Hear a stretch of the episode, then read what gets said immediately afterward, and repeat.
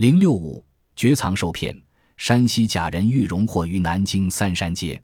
一日有客携一道者至，开单购荣获之百金，然体质特异，寺中实无此货，乃先留银一大锭为定，似货足再付。自后两人来催货，时至寺中，至则两人避而语，指天画地，状神秘密。假人疑而问之，不言。再问客，乃平人语曰。吾道兄善忘气，夜来见宝器腾空，知是地有藏金千万，当出世。详查其处，在尊殿第三重屋下。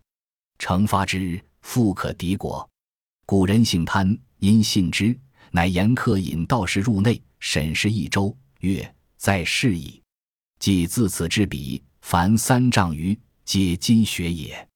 因因为假人鹤，乃定期及工人数十倍。先祭告天地，道者复为之披发仗剑，做法良久，夜深幽除并举，发指无耻，并无所见。天已大明，忽闻门外喝殿声，则智君谋已通家红帖来。贾人方惊讶，而智君已登堂求见。贾人出拜伏于地。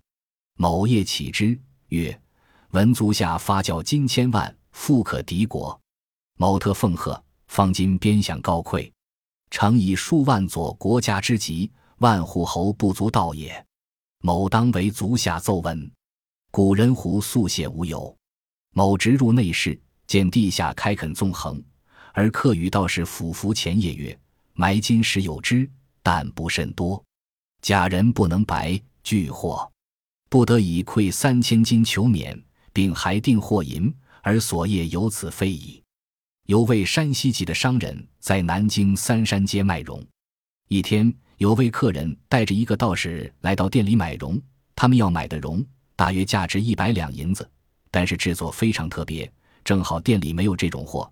两人便留下了一大锭银子作为定金，等货全了再付清。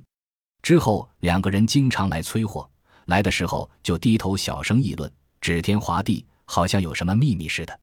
商人很疑惑。就问他们原因，两人不说话。商人再三追问，他们才悄悄告诉商人：“我的道兄善于望气，前天夜里发现有宝器腾空，知道地下将有千万藏金出世。他详细的查看了一下位置，才发现宝藏就在您店里第三个屋子的下面。如果挖掘出来，富可敌国呀！”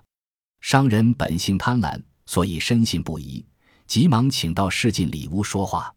道士看了一圈后说：“就在这儿，从这儿算到那儿，应该有三丈长，那都是藏金的穴位。”说完就向商人道贺。商人找了几十个工人，先祭告天地，道士又披发拔剑，做法施咒。深夜，商人家就忙活起来了。他们挖到五尺深的时候，仍然没有什么发现。天亮的时候，忽然听见门外有人大声说话，原来是总督拿着红帖来拜访。商人正惊讶的时候，总督已经进来了。商人慌忙行礼，总督亲自把他扶起来，说：“听说您家里挖出来千万两银子，富可敌国，我特地前来恭贺。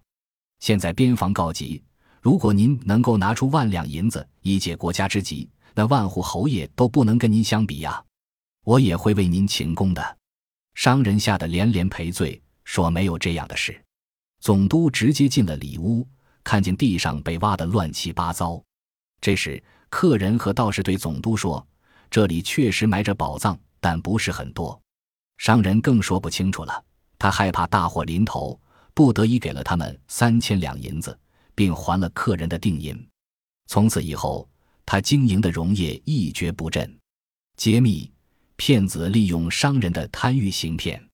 骗子先用道术谎骗商人家中埋着宝藏，让他挖掘。挖到一半时，又有骗子假扮总督到商人家要军饷，商人只好用三千两银子求免。此骗术是火骗者以冒充道人和总督，用谎骗及欺诈的手段骗取钱财。本集播放完毕，感谢您的收听，喜欢请订阅加关注，主页有更多精彩内容。